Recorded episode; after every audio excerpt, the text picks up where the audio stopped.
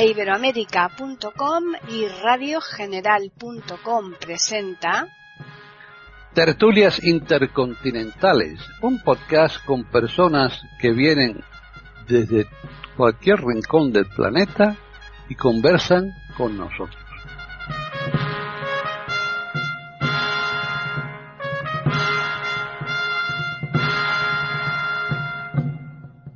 ¿Qué tal? Bienvenidos un día más a Tertulias Intercontinentales en iberoamérica.com. Soy Paqui Sánchez Galvarro y aquí estamos reunidos, pues como todos los lunes, para desarrollar un tema. El de hoy es interesantísimo más que nada porque yo creo que hay muchas personas que lo desconocen o por lo menos no lo practican y aunque lo conozcan de boquillas, pero no es lo mismo saber que existe eh, que el, desarrollarlo en algún momento del día, dado que la gente que lo hace dicen que sí, que es muy beneficioso. Por lo menos lo que nos cuenta la, la persona que hoy ha planteado este tema para desarrollarlo aquí en esta tertulia, que es el caso de Hilario. Vamos a saludar de todas formas, antes que nada, a los contertulios que están presentes, que por un lado es Hilario, que es el que va a comenzar después con la charla. ¿Qué tal, Hilario? Pues hola, hola a todos, hola a la audiencia y hola a los compañeros. Y yo digo lo de siempre, que vamos a intentar eh, pues aprender y pasarlo bien. Bueno, pues eh, seguimos entonces ahora en este caso con María Eugenia de Jara en Colombia. ¿Qué tal, María Eugenia? Bueno, como siempre, muy contenta de estar con los compañeros, con los oyentes y con mucho interés por el tema hoy. Muy bien. Y nos vamos a Chile. Ahí está Jorge Muñoz. ¿Qué tal, Jorge? Hola, que un gusto saludarte a ti, a mis compañeros de tertulia y, por supuesto, a nuestros auditores. Bien. Y ahora nos marchamos a Argentina. Ahí está René Escape. ¿Qué tal, René? Hola, Paquita, ¿cómo anda? Un placer, como siempre, estar acá con los queridos contertulios, en, en tertulias intercontinentales de iberoamérica.com y, bueno, y un saludo grandote a los queridos oyentes. Bien. Y ya finalizamos en Madrid. Ahí está Juan Carlos Parra. ¿Qué tal, Juan Carlos? Hola, hola Paquita, hola a todos. Y nada, pues eh, sí, es un tema interesante. Y espero que, bueno, que saquemos buenas conclusiones de él, ¿no? Y que la gente, sobre todo que la gente lo practique, ¿no? Sí, no está de bisoneto por las razones que en muchas ocasiones ya hemos dicho. Él está trabajando, se dedica a la enseñanza y es complicado porque muchas veces tiene reuniones con los padres y, bueno, pues eh, si le coincide con los horarios en que desarrollamos la tertulia, pues no puede asistir. Vamos ahora ya a decirles a los oyentes el tema en cuestión del que vamos a tratar aquí en esta tertulia de hoy. Por un lado, eh, digo por un lado porque a mí me parece que son dos cosas distintas, pero ahora Hilario mm, seguro que me llevará a la contrariedad que no. El tema es la meditación y el ejercicio físico. Yo creo que son dos cosas distintas, ¿no, Hilario? Yo creo que se complementan. A mí me parece que son eh, son asuntos complementarios, son actividades complementarias, para mí al menos. En principio, eh, voy a intentar eh, glosar sobre la meditación y luego pasaré al ejercicio físico. Meditar, de acuerdo con la Real Academia de la Lengua, es pensar y considerar y sobre eso decidir si procede decidir. Otra acepción de meditar es eh, meditar es orar desde el punto de vista religioso. Eso se acerca más, un poco más, al sentido de la meditación eh, oriental, que ya no es solo oriental, sino que es occidental. Y además, simultáneamente se meditaba también en Occidente, hace muchos años se meditaba en Occidente, no solo en Oriente. Eh, meditar en el sentido en el que hoy vamos a hablar, vamos a glosar sobre la meditación. Meditar es contemplar, sencillamente contemplar. Eh, yo voy a hablar de mi experiencia personal ahora, en principio, para presentar el tema, ¿verdad? Luego ya después, si queréis, pues hablamos de otras cosas con respecto siempre a la meditación. Eh, meditar es contemplar. Meditar es dejar la mente o bien en la contemplación de algo, que puede ser de un paisaje, que puede ser de una idea, de una idea, por supuesto, mm, beneficiosa, eh, que puede ser de, algo interesante o puede ser sencillamente eh, pues contar del 0 al 100 y luego del 100 al 0, por ejemplo, se puede acompañar con música, con música de fondo, una música melodiosa, si es posible con instrumentos de cuerda, de cuerda y de arco, no de cuerda percutida como una guitarra o una bandurria, sino de arco, como un violín, por ejemplo, una viola, un violonchelo, etcétera. Eh, también se puede hacer con piano, eh, un piano de fondo, música de fondo de piano. Y eh, para meditar, yo al menos entiendo que lo importante es la respiración. La respiración es mm, muy importante. yo respiro con el vientre, eh, inspiro con el vientre, expiro eh, aflojando el vientre, vuelvo a inspirar con el pecho y expiro soltando el pecho. Cuando tú estás un cuarto de hora o veinte minutos en esta actitud de contemplación, eh, respirando de esta manera, eh, llega un momento en el que el vientre y el estómago se desenroscan y produce una sensación tremendamente agradable. Y realmente, pues, eh, los efectos para la salud son fenomenales, porque primero se activa la circulación de la sangre. Segundo, desciende el ritmo cardíaco. Tercero, la tensión arterial se beneficia porque baja.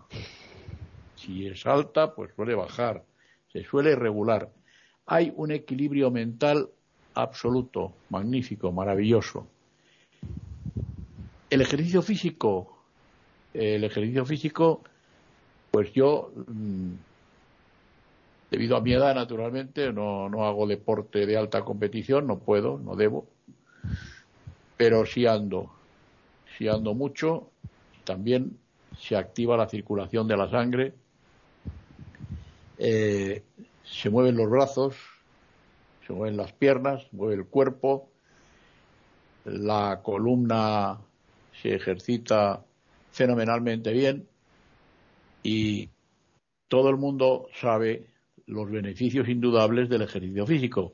Lo de la meditación es otra cosa.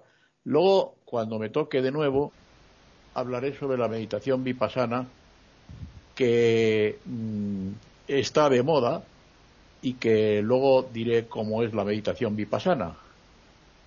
Eh, no quiero no quiero extenderme más porque porque tienen que hablar los demás compañeros, evidentemente. María Eugenia. Bueno, este es un tema que para mí personalmente ha sido de una gran eh, importancia y también en mi oficio como psicoterapeuta y como a veces les he comentado, en este oficio mío también eh, estoy en el acompañamiento de personas en, situaciones de enfermedades graves, eh, terminales en muchos de los casos, acompañamientos de lechos de muerte. Entonces, este es un tema que también lo entiendo, como dice Hilario, la meditación con el ejercicio físico van muy de la mano.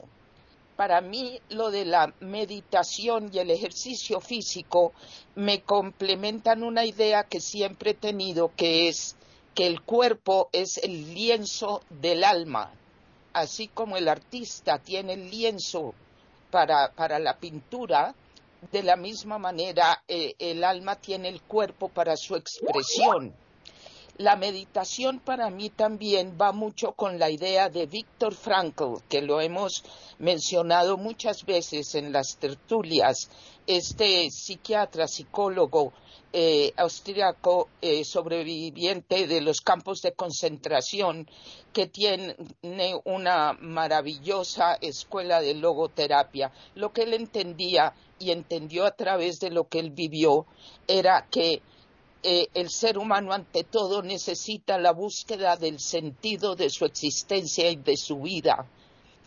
En ese sentido, Víctor Frankl aclara siempre que para él humano y espiritual son sinónimos. Es la parte espiritual es esa parte del animal humano que trasciende el instinto como única guía. Y también es cierto que todos los seres tienen de alguna manera una realidad espiritual. Aclarando esto entonces, yo veo que la meditación, ante todo para mí, es quietud y silencio. En la quietud y el silencio donde nos ubicamos en algún sitio de tranquilidad durante un tiempo para aquietar la permanente conversación interna que casi todos tenemos. Lo que alguien hablaba y decía, la cháchara permanente que tenemos de los pensamientos que se nos agolpan. Y es muy importante el aprendizaje con tranquilidad de poder aquietar la mente no es ponerla en blanco, como a veces se dice, porque eso, es una cosa muy compleja y, y, que tomaría muchísimo tiempo para aprender a hacerla. Pero uno se puede ubicar en un sitio de comodidad, dejando que el cuerpo se relaje. En ese sentido, aquí viene el complemento de lo físico con lo que es aquietar esta parte cerebral, tanto mental como emocional. Aquietar se puede hacer como yo lo aprendí y lo comparto con mis pacientes, sentándose uno, ubicándose en un sitio muy relajado, sin que nada en el cuerpo esté incómodo ni apretado, y empezar uno a sentir las manos dedo por dedo y recorrer el cuerpo en la sensación. Y ahí uno se da cuenta que usualmente vivimos muy tensos cuando entendemos que relajar, por ejemplo, los hombros, apenas lo pienso me doy cuenta que estoy tensa. Así es el recorrido de todo el cuerpo, que es una preparación corporal para este aquietamiento cerebral, mental y emocional. ¿Para qué? Para simplemente ser y estar, así sea un rato. Yo termino esta primera parte diciendo que de lo que más me ha enseñado a mí cómo hacer esto han sido los animales que siempre me han acompañado, porque los animales no tienen que hacer algo especial para lograr lo que nosotros buscamos, por ejemplo, con la meditación. Ver el reposo de un gato, por ejemplo, es una magnífica forma de aprender lo que ojalá yo vaya incorporando un rato en el día, en el cuerpo y en el espíritu, en la mente y el corazón. Lo dejo ahí por ahora. Jorge. Llego al tema. Otra de las acepciones que da el diccionario a la expresión meditar es aplicar con profunda atención el pensamiento a la consideración de una cosa. Creo que esto se adapta perfectamente a lo que es meditar. Eh, los especialistas distinguen entre meditación y relajación, aunque se parecen mucho, son cosas diferentes. Por ejemplo, la relajación muscular progresiva de Jacobson es un método de, relajación, no de meditación. Eh, la meditación budista distingue cuatro tipos de meditación. La meditación en la respiración, la meditación en el cuerpo, la meditación en los objetos mentales, es decir, los pensamientos, y la meditación en los ruidos o sonidos externos.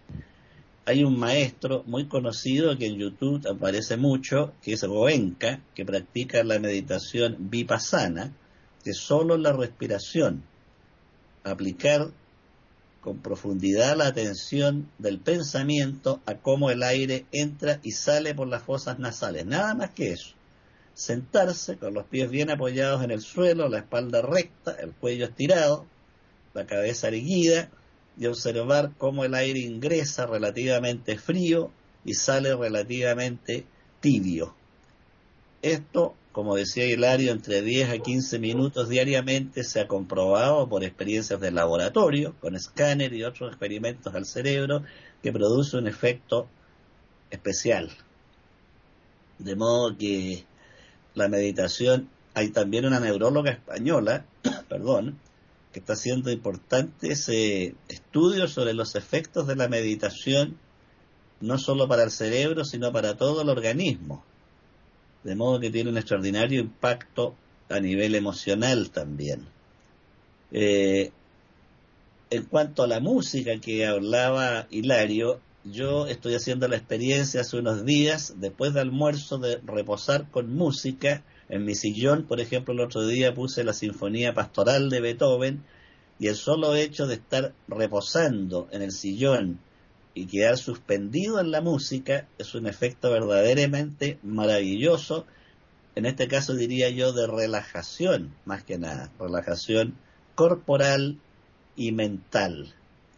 Efectivamente, la meditación es lo contrario de dejar la mente en blanco, es precisamente tener el pensamiento atento, aplicado, pero aplicado a un objeto determinado. En este caso, la respiración, como explicaba Hilario. Por el momento voy a quedar aquí, Paqui. Muy bien, pues seguimos con René.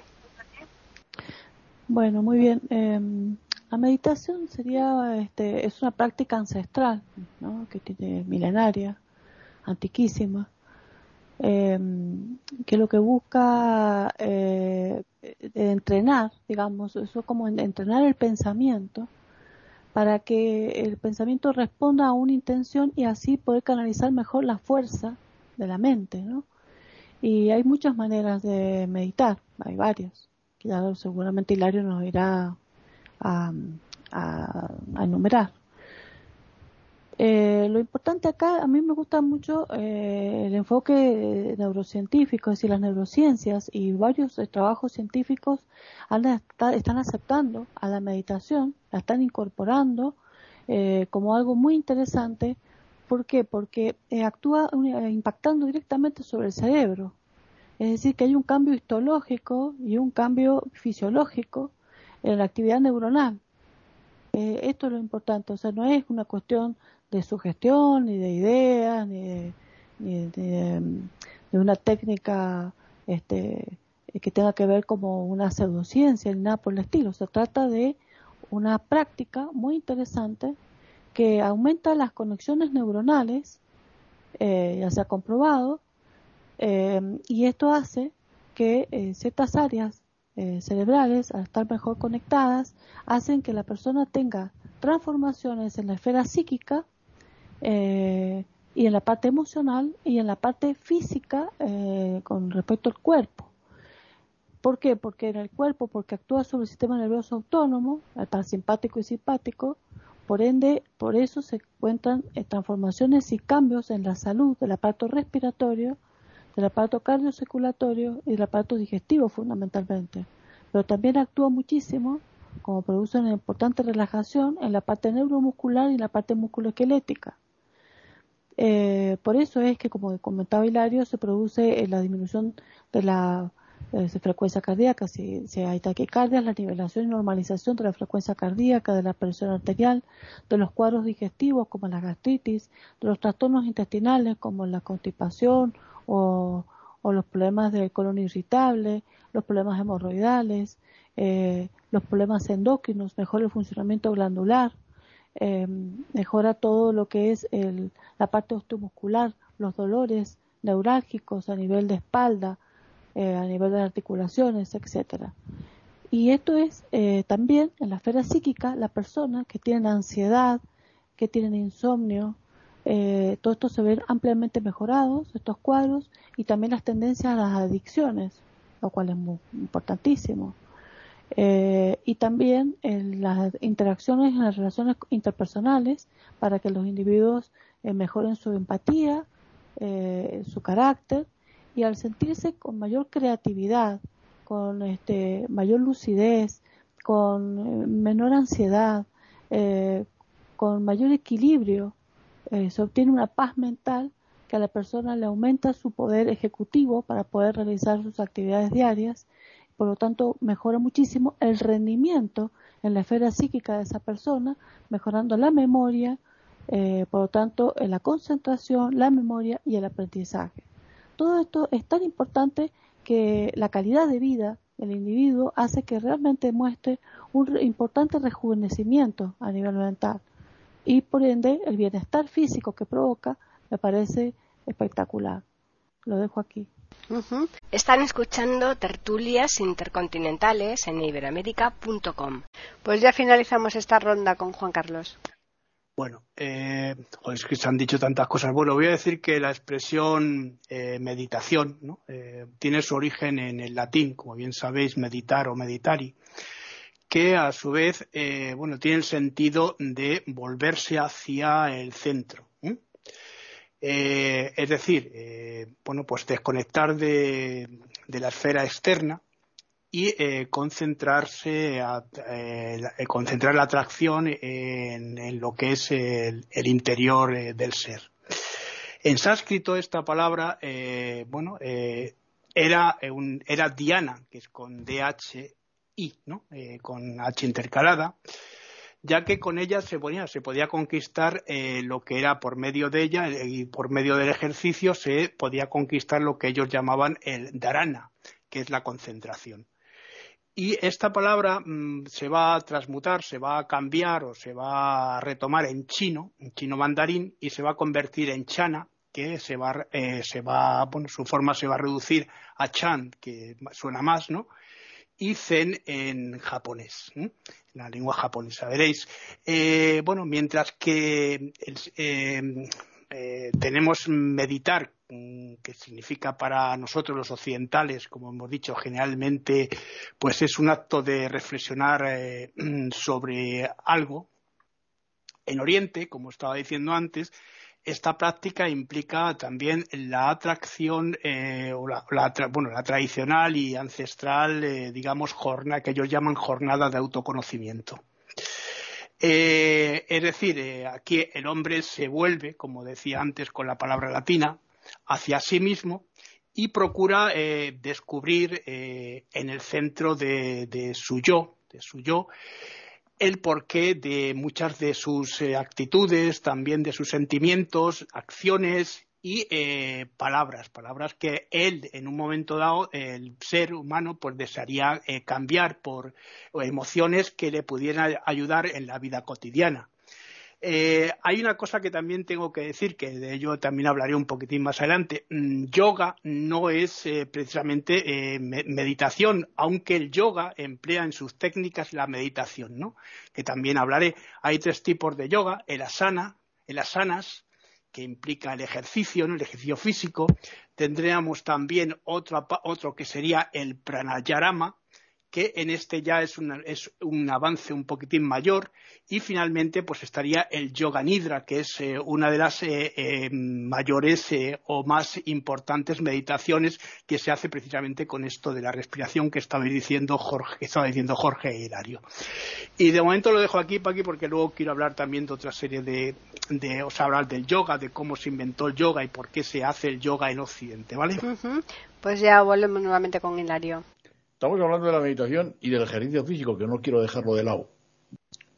Precisamente el yoga, el hatha yoga, el yoga de las asanas, las asanas son las distintas posturas de yoga, del hatha yoga, del yoga físico, pues eh, el yoga en su aspecto físico, en su aspecto hatha yoga, es importantísimo y es un modo muy complementario de la meditación de la que estamos hablando.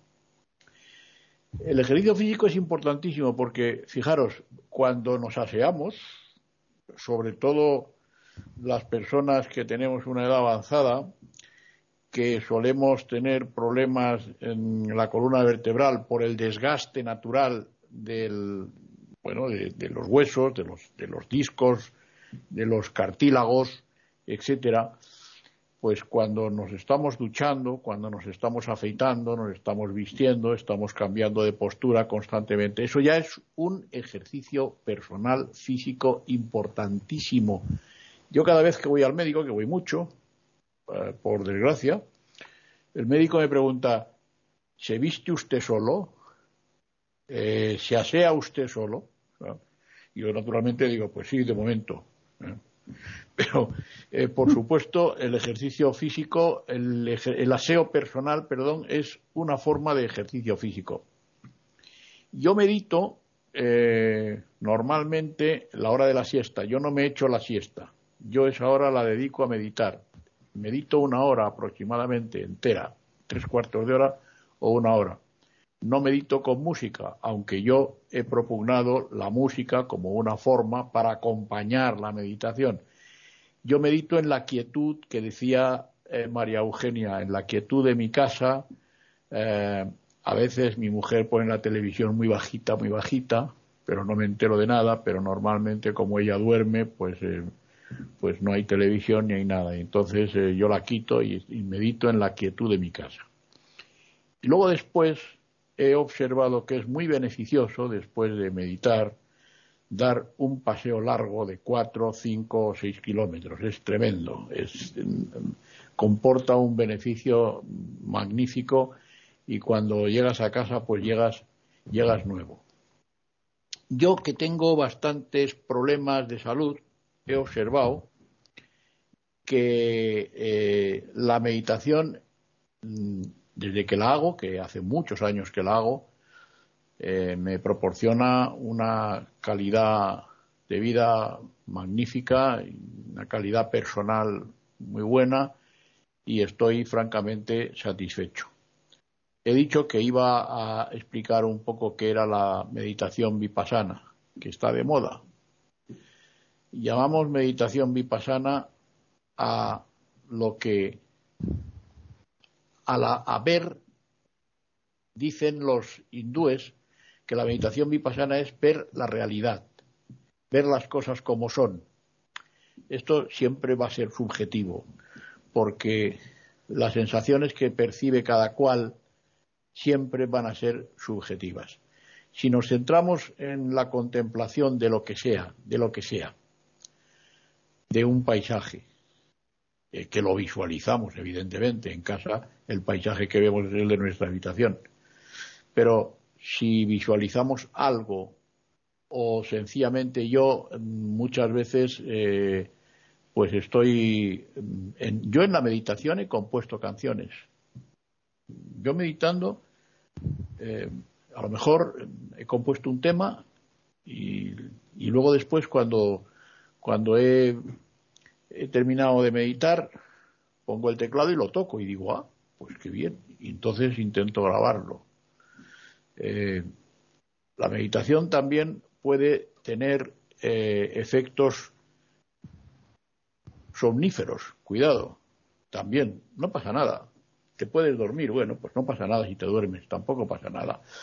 Es ideal estar atento, como dice Jorge, es ideal estar atento, estar atento a lo que estás haciendo, porque eso hace que no te duermas, pero a veces te duermes, porque la mente, la mente está loca, y la mente, aunque tú intentes eh, aquietarla, intentes controlarla, pues no, tú la tienes que dejar un poco suelta y la mente se va.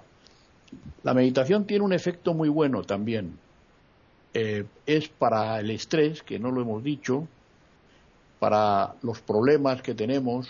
Eh, muchas veces tenemos un problema gordo, un problema grande, y la meditación nos ayuda a aliviar a aligerar esa carga que nos supone el problema, ese peso que nos supone el problema, sencillamente. Luego contaré más cosas. Voy a dejar que hablen los demás. María Eugenia. Bueno, en esto de la meditación eh, ya hay diferentes enfoques. Uno que a mí me, llega eh, mucho es, como dice, por ejemplo, Pablo Dors, que habla muchísimo sobre esto y ha escrito libros sobre esto, porque en alguna forma, para algunos es pensar, pero para otros, como Dors, por ejemplo, es no pensar, es justamente no pensar, pero no como una cuestión de que me siento a pensar en no pensar, que ya suena como una contradicción. No, la cosa es, esto también viene del budismo, ¿no? Que a veces la definición más sencilla que se ha dado es simplemente mi atención en que estoy haciendo lo que estoy haciendo, cuando como, como cuando camino, camino, etcétera. Esta eh, va mucho también con la idea del sasen, que en el budismo zen, ¿no? Que es absorber todo lo que me rodea, dejando pasar cualquier pensamiento que me llegue. No se trata de eliminar los pensamientos, sino simplemente dejarlos pasar como en esto está la contemplación de la que también se ha hablado. Y entonces para algunas personas puede ser las imágenes de nubes en el cielo que están moviéndose. Uno está fijando la atención, imaginándose el agua en un río que está pasando, burbujas en alguna cosa que tenga burbujas que ascienden y dejar pasar sin pensar cerebral e intelectualmente en una forma necesaria, pero tampoco luchando contra estos pensamientos. Un ejemplo muy lindo de esto es del biólogo Louis Thomas, que también es filósofo de la ciencia, y él hablaba de cuando él la primera vez en San Francisco, creo que fue, donde se inauguró un gigantesco acuario, una cosa inmensa, donde había incluso tiburones, una cosa inmensa. Y ver eso era como estar uno en el fondo del mar. Y él dice que en su contemplación de esto empezó a sentir su mente científica, empezando a clasificar en categorías lo que estaba viendo y el esfuerzo que hizo, como él lo narra, para sacar a empujones esa parte de su cerebro y de su intelecto y de su parte científica para simplemente absorber y contemplar con asombro lo que lo estaba rodeando. Entonces, yo creo que también hablando de meditación con respecto al organismo, que van muy de la mano, en la medida en que soltamos la idea de intelectualizarlo todo, esto también le da al organismo entero desde lo celular, inclusive desde lo atómico y las partículas atómicas de que estamos compuestos. Y hoy en día, en la física cuántica, es todavía más asombroso y más profundo la realidad que constituye nuestro ser, esto que estamos hablando hoy de la meditación toca todos los niveles y es una forma de no simplemente dirigir nuestra existencia en una forma intelectual, sino es como soltar amarras, así sea, por un rato en el día. Los beneficios son inmensos. Lo dejo ahí. Jorge. Bueno, eh, Hilario nos señalaba la importancia junto a la meditación del ejercicio físico. Y dentro del ejercicio físico ha aparecido en Occidente efectivamente el yoga y su adaptación el pilates y otras prácticas físicas como el tai chi, el, el qigong, etc. el yoga aparece en el Bhagavad Gita, se lo enseña Krishna al héroe Arjuna que va a enfrentar a sus adversarios. Este combate no es otra cosa que una metáfora de la lucha del hombre consigo mismo y sus propios demonios. Sócrates, antes de iniciar sus enseñanzas en el ágora, decía, antes de hablar debo escuchar a mis propios demonios. Esto le trajo bastante problemas con la sociedad de su época, incluso fue acusado de negar a los dioses.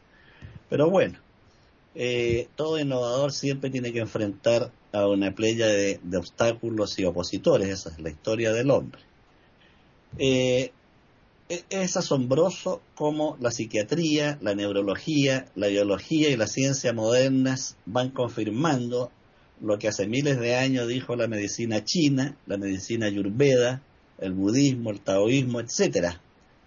Realmente asombra al ir viendo esta coincidencia o incluso rescate de esas antiguas ideas y conceptos.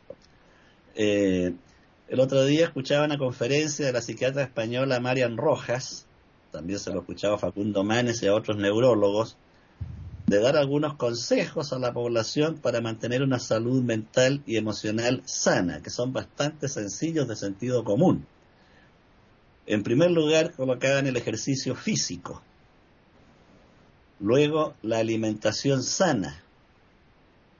Después, el evitar el auto boicot, es decir, estos pensamientos negativos de culpa, de menoscabo a sí mismo, ¿no? No valgo nada, no sirvo para esto, etcétera.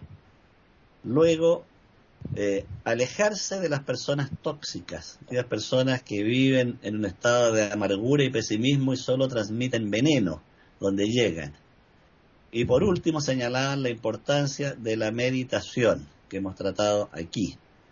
Estas cosas que parecen tan simples y que incluso en su mayoría o son gratis o son baratas, eh, meditar no requiero pagarle a nadie para hacerlo, hacer ejercicio puedo hacerlo en mi casa diariamente si tengo disciplina, no tengo para qué ir a un gimnasio, eh, por desgracia no se hacen y la alimentación ha caído en un lamentable industrialismo que es fuente de enfermedades esta comida chatarra, no sé si en los países de ustedes es muy abundante, pero acá en Chile los niños pasan todo el día tomando Coca-Cola y comiendo papas fritas y hamburguesas.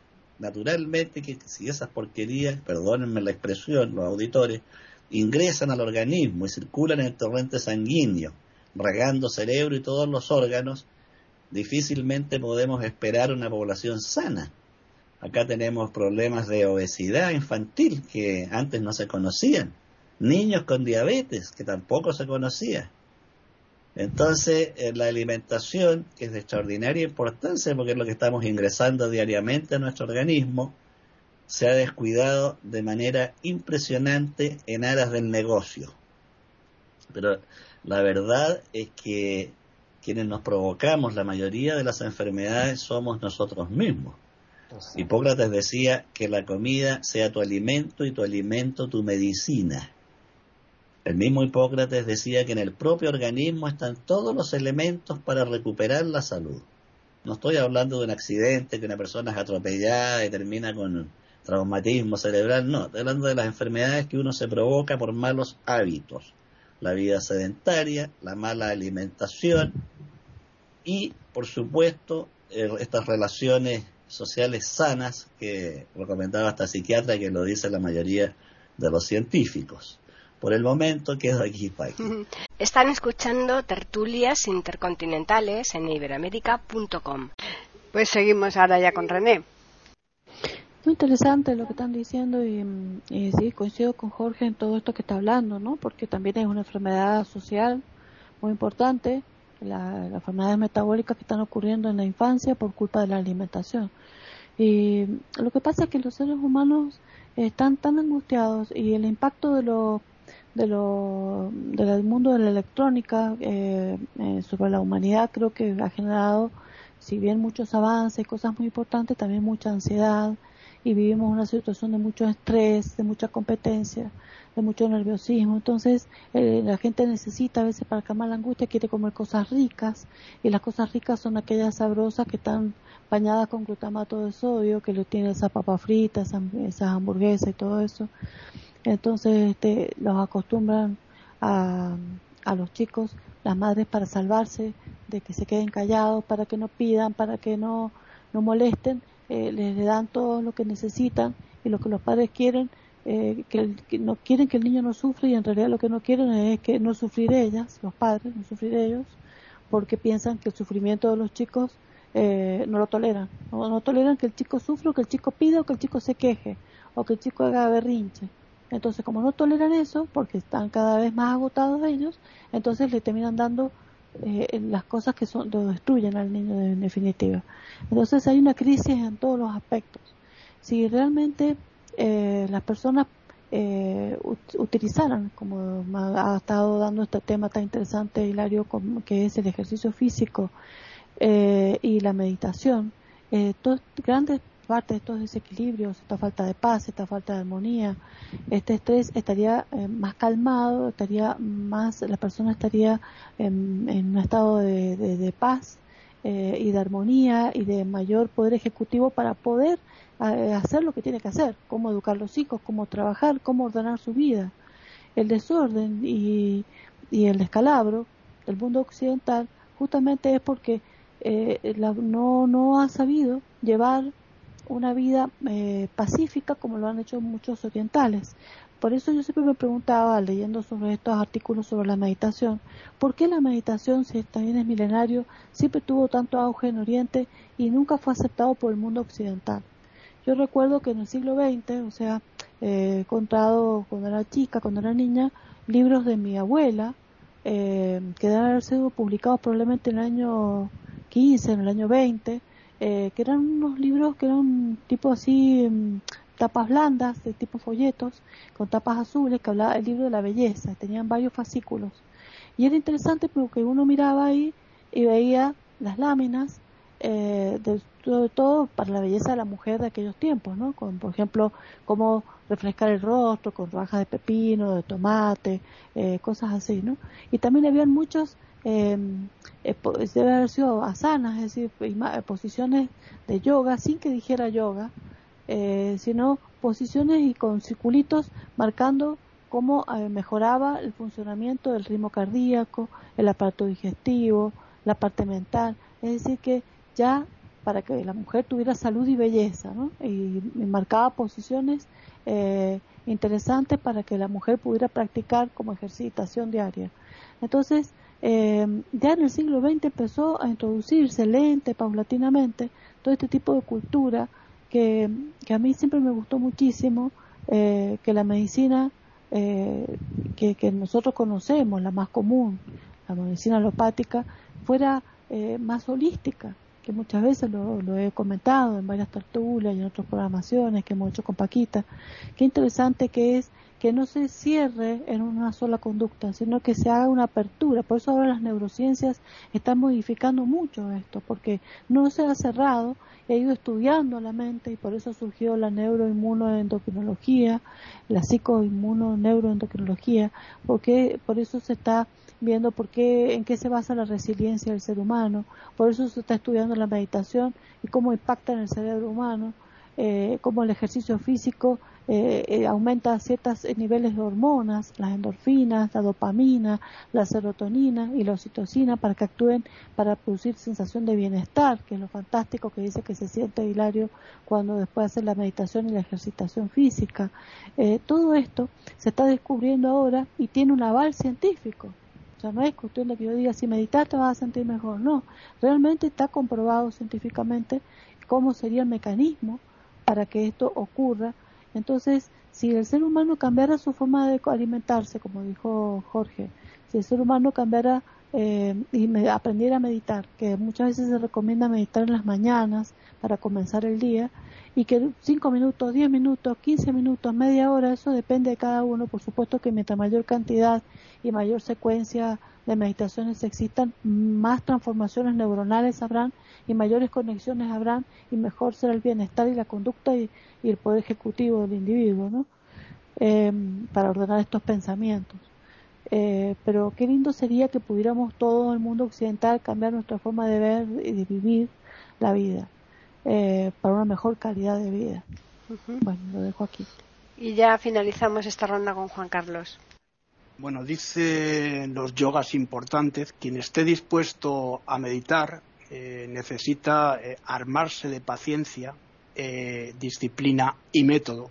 Creo que es importante esto también porque eh, para meditar, bueno, eh, lo que lo habéis dicho todos vosotros, ¿no? Se debe optar también por un lugar tranquilo, un lugar que posible que también sea pues liso y que sea confortable en el que sea también posible bueno pues tener la, la, espalda recta y en esa posición que llamamos de loto con las piernas cruzadas también, pues tener unas mm, ropas largas y que no estén apretadas, que puedan ofrecer al que esté practicando esta meditación, pues una tranquilidad. Es bueno, es bueno también elegir una música amena, como decíamos, una música tranquila y si es posible también a veces un poco de incienso suave que también puede ayudar, ¿no? Esto es bueno, no es obligatorio, ¿no? Eh, pero eh, puede ayudar, ¿no? También puede ayudar que una persona pues se fije en un color, en un paisaje mm, para poder entrar en esa meditación. Además de, esto, también es importante que tengamos en cuenta que cuando empezamos a meditar lo hagamos eh, bueno pues de forma paulatina. Podríamos hacerlo pensando que podemos eh, primero introducir 10 minutos con una alarma sí que es bueno que estemos despejados, que el sueño no nos venza, que efectivamente te puedes dormir, eh, Hilario, pero creo que el sueño en la meditación, eh, bueno, pues es malo, ¿no? Entonces hay que buscar un momento del día en el que también estemos despejados, ¿no? Pues posiblemente sea lo mejor. En cuanto al yoga que os decía, pues mira, os voy a contar un cuento muy interesante que dice que hace muchos años efectivamente el yoga en el Bhagavad Gita se muestra con estas expresiones de en ese momento en el que Arjuna y Krishna están para luchar los pandavas con los Kurevas, ¿no? Y entonces se produce esa explicación de Krishna Arjuna, ¿no? Al, al arquero, ¿no? Famoso. Eh, hay un cuento también que dicen los seguidores de Shiva, los seguidores de Shiva que sabéis que en la India hay una Trimurti en, que, en la que están, bueno, pues hay tres dioses importantes que son Brahma, Vishnu y Shiva, que es el que destructor, el que cierra. Bueno, pues en un origen se cuenta que hubo un rey famoso hace unos 5.000 años llamado Shiva, eh, que luego tuvo otro nombre que también con el que también se le conoció, que es eh, el, por el nombre que mucha gente lo conoce, que es Nataraya, que es el bailarín, ¿no? el danzante. Bueno, pues dicen que este era el rey de los bailarines y enseñó a sus discípulos el yoga. ¿no? El yoga no es otra cosa que como con el tiempo no tenía nombre, bueno, pues fue pasando de generación en generación y se inventó la palabra esta sánscrita yoga que significa unión y es una unión entre varias eh, entre varias cosas ¿no? porque encadena eh, la, mente encadena también eh, el cuerpo y todo esto con unido a las emociones. Esto es lo que más o menos vendría a ser este cuento que quería deciros el eh, yoga eh, es importante eh, apuntarse a clases de yoga aquí en Occidente, que además está ahora todo el mundo pagando clases de Occidente. Bueno, pues sí, es bueno meditar de vez en cuando, pero la meditación se puede hacer también de muchas maneras. Se puede hacer andando, se puede hacer con ejercicios que no sean físicos y además la meditación nos va a traer un beneficio muy importante para la salud. Ya no solo es, es que vamos a recoger ese, digamos, esa energía la vamos a transmitir y vamos a oxigenar nuestros eh, órganos internos.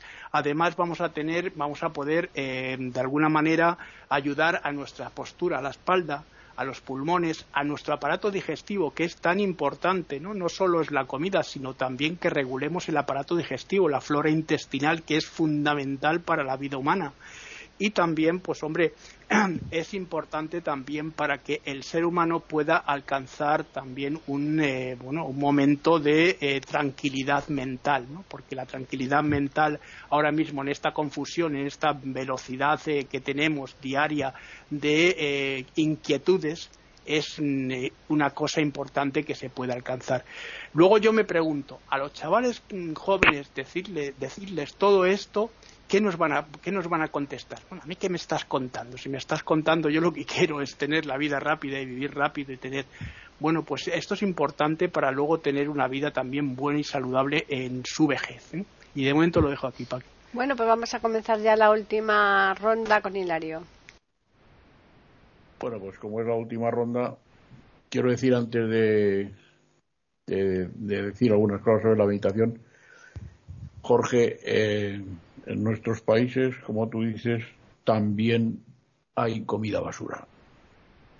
Y la comida basura, eh, la mala alimentación, es incompatible con la meditación. No se puede meditar comiendo mal. No se puede.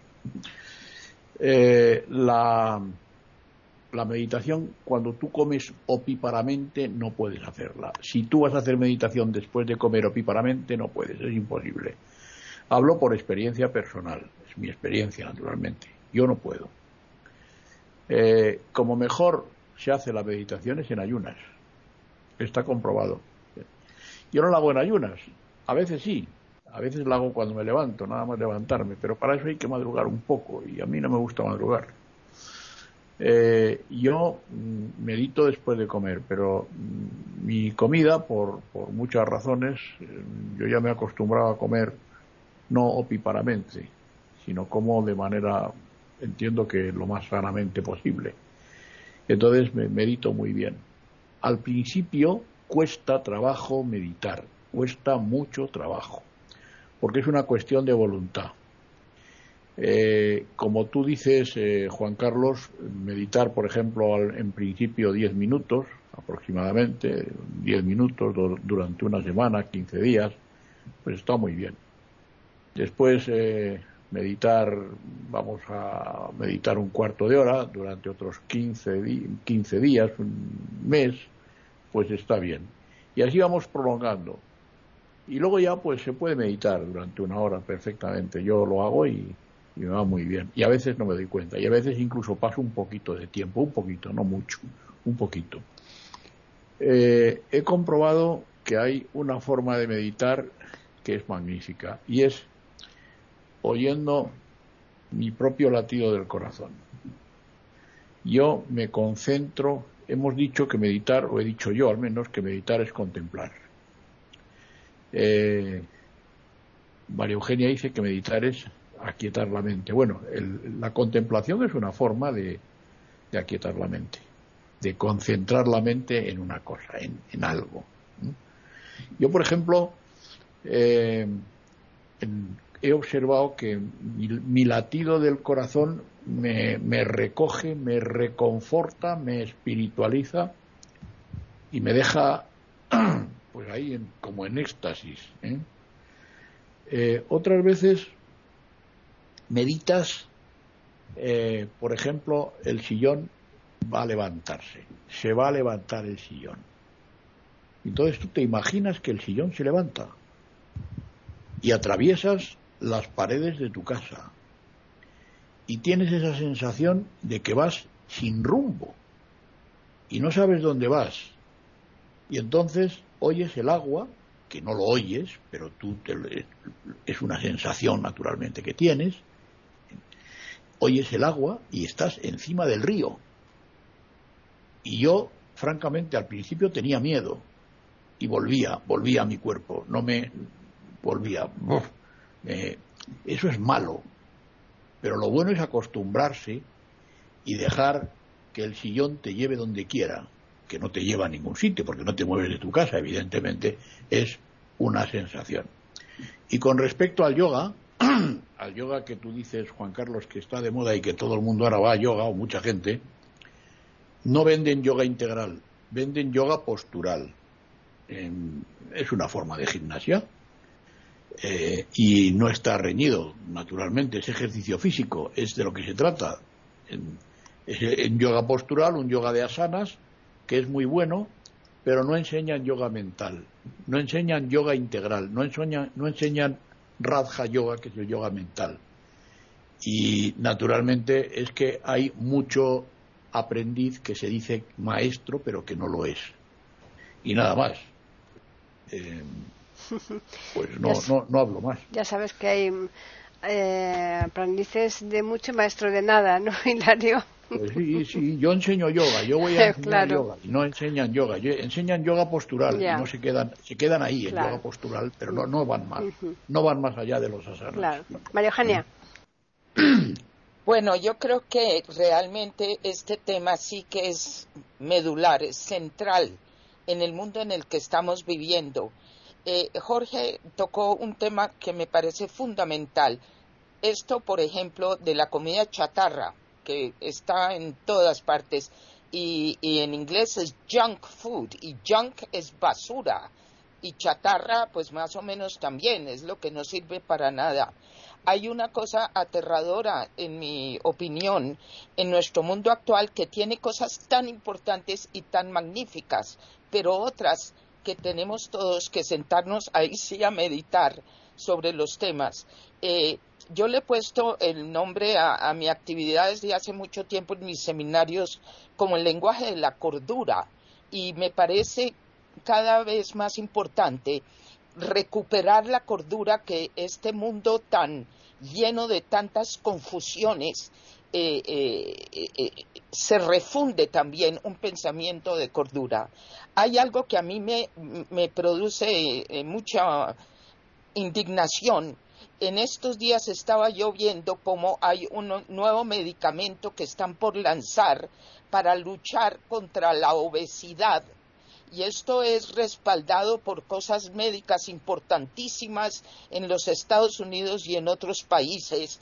Y a mí me pareció una cosa tan horrorosa la idea de que se va a combatir la obesidad con unas eh, medicinas carísimas que van a ser costosas como suele suceder, cuando sabemos que la obesidad es algo que empezó a suceder en el siglo XX y fue planeado. Eh, tomo este ratico para, para, para confirmarles esto esto lo leí hace mucho tiempo en un documento muy importante publicado por, la, por el New Yorker, que es una publicación muy seria, de cómo eh, más o menos 50, 60 se empezó a ver en qué forma se podía inducir a las personas a comer cada vez más.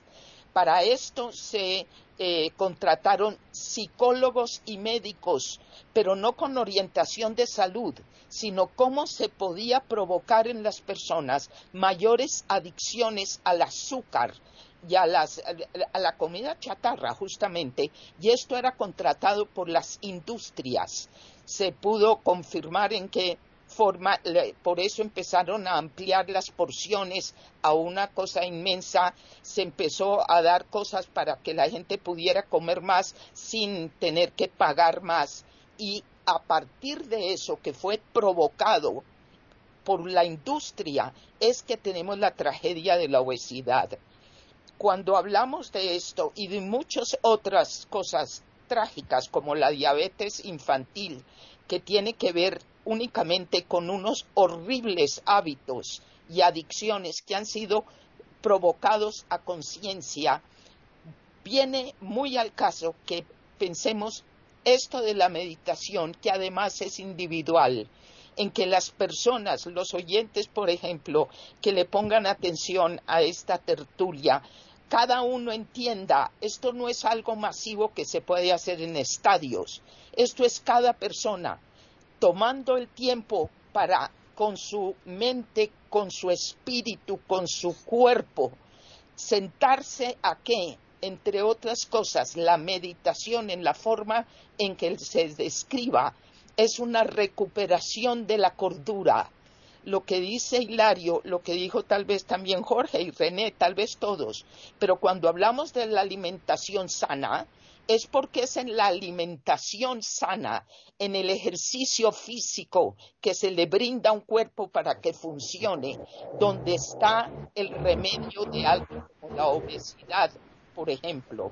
¿No es cierto? Entonces, esto sería, yo termino con esto, la, eh, eh, convocatoria para que cada persona tome un rato en el día por su propio bien, pero por el de sus allegados, los que tienen hijos y jóvenes a su alrededor, para que empezamos a hacerle una eh, defensa a todas estas cosas que son por ganancias industriales, que son casi una cosa obscena en mi concepto, porque por codicia y por ganancias de lucro se introducen adicciones que le quitan toda posibilidad a la salud. Cierro diciendo, la meditación con el tema de actividad física van de la mano para que cada persona entienda, yo soy responsable de mi salud, de mi bienestar y de, las personas que de mí dependan. Lo dejo ahí. Están escuchando tertulias intercontinentales en iberoamérica.com. Jorge. Bueno, con el mayor respeto voy a discrepar del empleo de incienso en la meditación. Hay que pensar que se está en las casas, hay que pensar que ahí estamos respirando el humo de un objeto en combustión. Hay numerosos estudios que advierten del daño que causa esta práctica a las vías respiratorias. Equivale a fumar varios cigarrillos al mismo tiempo.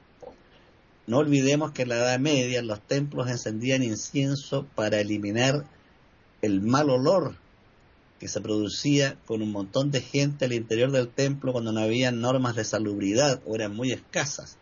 De modo que yo recomiendo evitar esta práctica, repito, con el mayor respeto. Ahora bien, la ciencia y la tecnología actual nos han proporcionado cosas maravillosas. Se ha disminuido la mortalidad infantil, aumentado los promedios de vida, el transporte, la entretención, qué decir, tenemos un mundo de fantasía para muchas personas, pero también ha creado hábitos de vida tóxicos, por desgracia. En este momento, en Estados Unidos, ha surgido una serie de querellas contra los dueños de TikTok, Twitter, eh, Instagram, Facebook, en general contra los que poseen y manejan las redes sociales por el efecto que ha tenido en niños, jóvenes y jóvenes adultos, provocando insomnio, depresión y suicidios. En este momento que nosotros tenemos nuestra tertulia, repito, hay centenares de querellas en los Estados Unidos. Y lo más curioso y grave es que los ingenieros y personal que manejan técnicamente estas redes reconocieron saber de estos malos efectos, que ya habían sido advertidos por los científicos pero no les dieron importancia en aras del dinero que se mueve. No se trata de estar en contra de la tecnología, sino hacer un uso inteligente y adecuado para que redunde en beneficio y no en daño. Por último, decirle a quienes nos escuchan que mejorar nuestra vida mental, emocional y física depende en gran medida de nosotros mismos, cuidando la alimentación, haciendo ejercicios, practicando aunque sea 10 minutos, no es mucho, 10 minutos al día a meditar. ¿Cuántas veces dedicamos horas enteras a estar sentados frente a un televisor viendo programas a veces bastante intrascendentes eh, y no dedicamos estos 10 minutos a meditar? ¿Cuánta gente se preocupa extraordinariamente del cuidado y mantención del automóvil y descuida el cuidado y mantención de sí mismos? Es absurdo eso. De modo que oír buena música, leer buenos libros, alimentarse bien, caminar todos los días, es, son prácticas que nos benefician. Nelson Mandela señalaba que todos los días, antes de llegar a su oficina, se levantaba a las 5 de la mañana y caminaba una gran cantidad de kilómetros antes de ir al trabajo.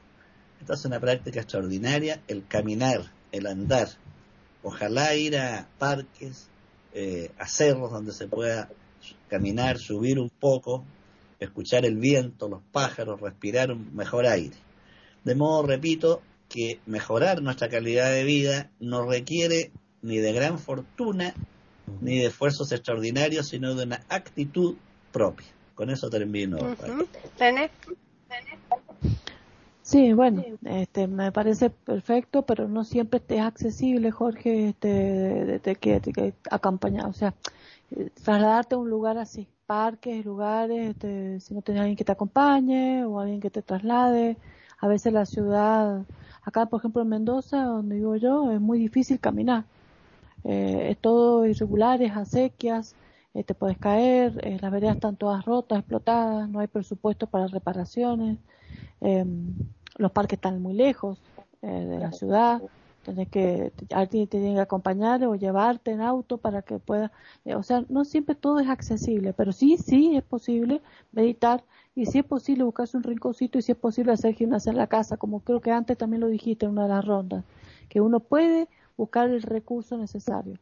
Otra cosa que quiero aclarar, eh, para que no queden dudas por si algún oyente tiene algún problema, porque por ahí puede existir algún oyente que tenga un niño en la familia eh, que sea con diabetes infantil y cuando hemos hablado acá y hemos puesto sobre la mesa la diabetes infantil a causa de la alimentación, quiero aclarar que es la diabetes 2, que la diabetes 2 es una enfermedad que aparece en los adultos, pero que ahora se está viendo en jóvenes y en niños, que es un fenómeno de los últimos tiempos de, la, de, este, estos eh, tiempos de, por este tipo de alimentación chatarra. Eh, porque la diabetes juvenil o la diabetes infantil, que es la 1, la original, la que siempre existió, eh, es un fenómeno que tiene nada que ver con la alimentación, sino que es un fenómeno autoinmune, donde se crean anticuerpos contra las células de los islotes de Langerhans en el páncreas y se produce en forma brusca una pérdida total de la producción de insulina y el niño entra repetidamente en un coma hiperglucémico y ahí se hace el diagnóstico. Em, eh, pero esto, esto diabetes 2 que está apareciendo ahora es un fenómeno metabólico a causa de la mala alimentación que se veía en adultos y ahora se está viendo en niños, que eso es lo trágico. Y la otra cosa que quería aclarar, que me olvidé, ah, de la respiración, que comentaba en la primera ronda eh, Hilario, que es lo más interesante que de paso acá engancho con la meditación. En la meditación, eh, que lo hemos dicho ya varias, varios, eh, qué importante que es la respiración. Yo pienso que la respiración, aparte de oxigenar bien el cerebro y oxigenar bien el cuerpo, en una respiración rítmica, ayuda a, la concentración, porque cuando uno se recuesta o cuando uno se sienta para comenzar a meditar, es probable que la mente divague. Entonces, eh, el que no está entrenado en meditar y recién decide comenzar un camino de meditación, es muy difícil concentrar la mente, porque la mente va a un lado al otro y está pensando en muchísimas cosas a la vez.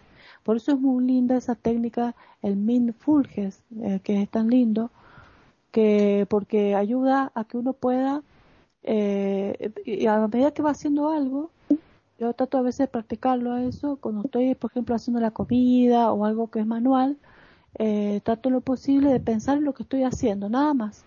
En ese momento no trato de no pensar en qué estaba pasando con mi hijo, con mi hija, o con alguna cosa que tiene que, o una llamada telefónica, o un trámite que había que hacer, o algo que había que pagar. No, trato de pensar en lo que estoy haciendo, nada más, de concentrarme en esa actividad. Eh, si cada vez que hacemos algo nos concentramos en esa actividad, o si nos dedicamos a estar sentados observando, contemplando, como dijo Hilario, pero nos dedicamos realmente a contemplar, aunque no veamos, si somos ciegos, a contemplar lo que escuchamos los sonidos de la calle, los sonidos interiores, a analizar cada sonido que estamos escuchando, si es de un pájaro, si es un perro que ladra a lo lejano, tratar de, entonces ahí vamos entrando y si nos concentramos en una respiración rítmica, o como Hilario se concentraba en su ritmo cardíaco, pero que es importante que respirar, eh, la respiración es muy importante para poder hacer eh, como si fuera un ritmo que actúa a nivel cerebral manejar el ritmo respiratorio es fundamental para la meditación. Y, si uno se concentra en, respirar, eh, va a ayudar muchísimo a, no divagar tanto mentalmente. Pero cuando Hilario dijo una respiración que hacía él abdominal y después eh, eh, inhalaba abdominalmente y exhalaba y después lo hacía con el tórax y exhalaba. No significa que el aire, para que, por aclarar un poquito, por si acaso no se entiende, no es que el aire entre al estómago, siendo que nosotros tenemos la cavidad torácica con los pulmones y el diafragma, que es un músculo eh, transversal que divide el tórax de la cavidad abdominal. Cuando nosotros respiramos con la, decimos que es abdominal la respiración, es porque llevamos el aire bien profundo a la base de los pulmones. Eso empuja el diafragma hacia abajo y sentimos que el abdomen se nos hace más globuloso porque comprimimos la cavidad abdominal. Entonces, después exhalamos y entonces esa respiración es muy profunda y es muy importante hacerla porque normalmente cuando respiramos, respiramos con la parte media, los lóbulos medios y superiores de los pulmones y no utilizamos los lóbulos basales del pulmón. Es muy importante usar la base del pulmón.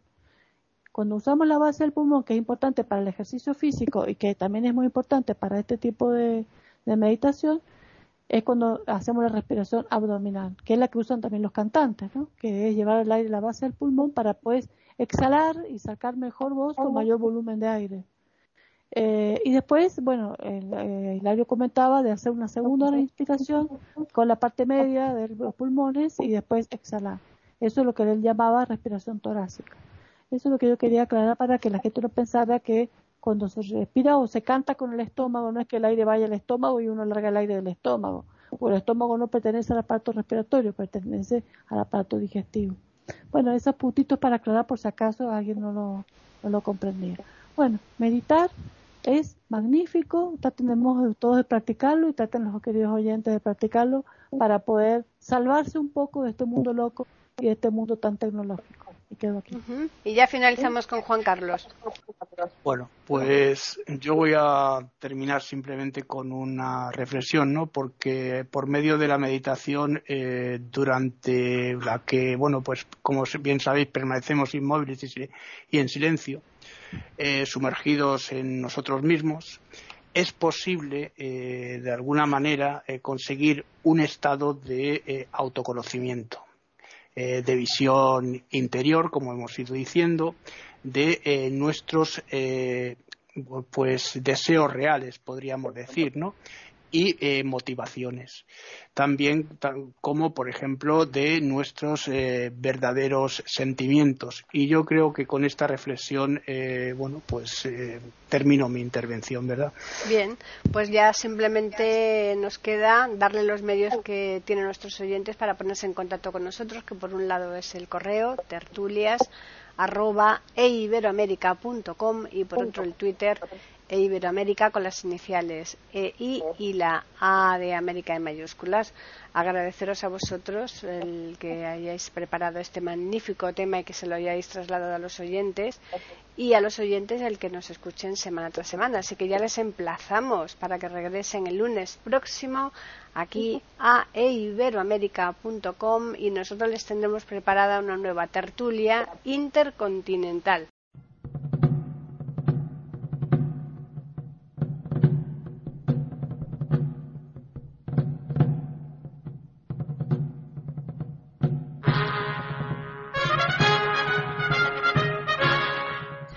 Acabamos de ofrecerles el podcast de tertulias intercontinentales.